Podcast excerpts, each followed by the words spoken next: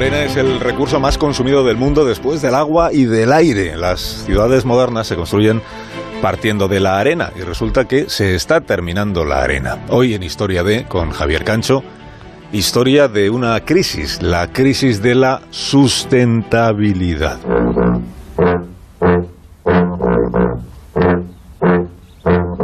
Solo en la industria de la construcción se utilizan 25.000 millones de toneladas de arena y grava cada año.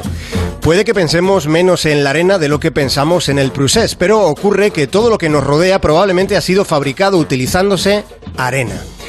Quizás les parezca exagerado, así que para terminar de contextualizar el asunto, les contamos que se ha utilizado arena para construir todas y cada una de las ventanas de este mundo. La arena es un ingrediente clave para el hormigón, para las carreteras, para el vidrio o para la electrónica. La arena es el material más extraído del planeta Tierra.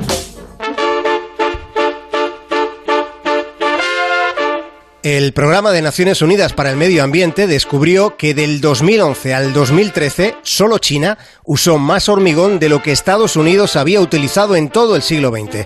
Solo en un año de la presente década el mundo usó suficiente hormigón como para construir un muro alrededor del ecuador terrestre, un muro de 27 metros de grosor por 27 de alto. Es decir, solo en un año el hormigón usado daría para construir un inmenso muro que circundase la línea imaginaria que separa el hemisferio norte del hemisferio sur.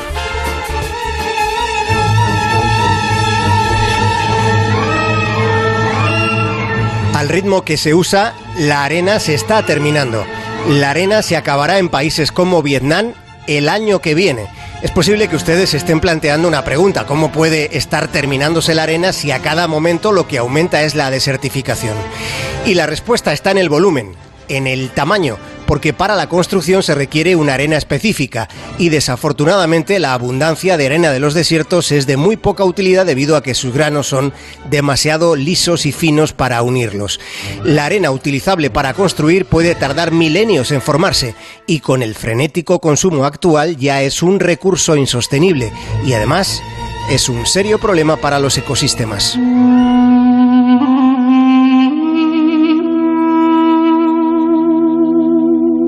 En Cabo Verde, un modo de vida es extraer arena con las propias manos. En la India, la mafia de la arena es la primera industria criminal de ese país. Singapur ha aumentado la extensión de su territorio una quinta parte construyendo islas artificiales sobre el mar. La arena para esas nuevas extensiones de Singapur se obtuvo de las islas naturales de Indonesia, que después y paulatinamente sin arena se han ido hundiendo. El asunto es más inquietante de lo que pueda parecer.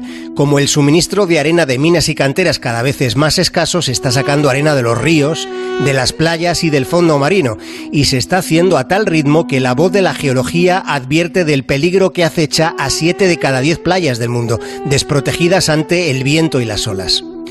Ahora mismo, en este momento, los ladrones de arena cargan burros con arena en las playas de Marruecos, mientras que en este preciso instante el lago Poyang ofrece un aspecto pavoroso. Está seco, siendo como fue el mayor lago de agua dulce de toda China. Fue el mayor lago de uno de los países más enormes y ese lago está seco. Y lo está porque la arena con la que se construyeron los rascacielos de Shanghái se extrajo de allí y allí ahora se puede caminar sin agua ni arena por un lago que tuvo una profundidad de 25 metros. Más de uno. En onda cero.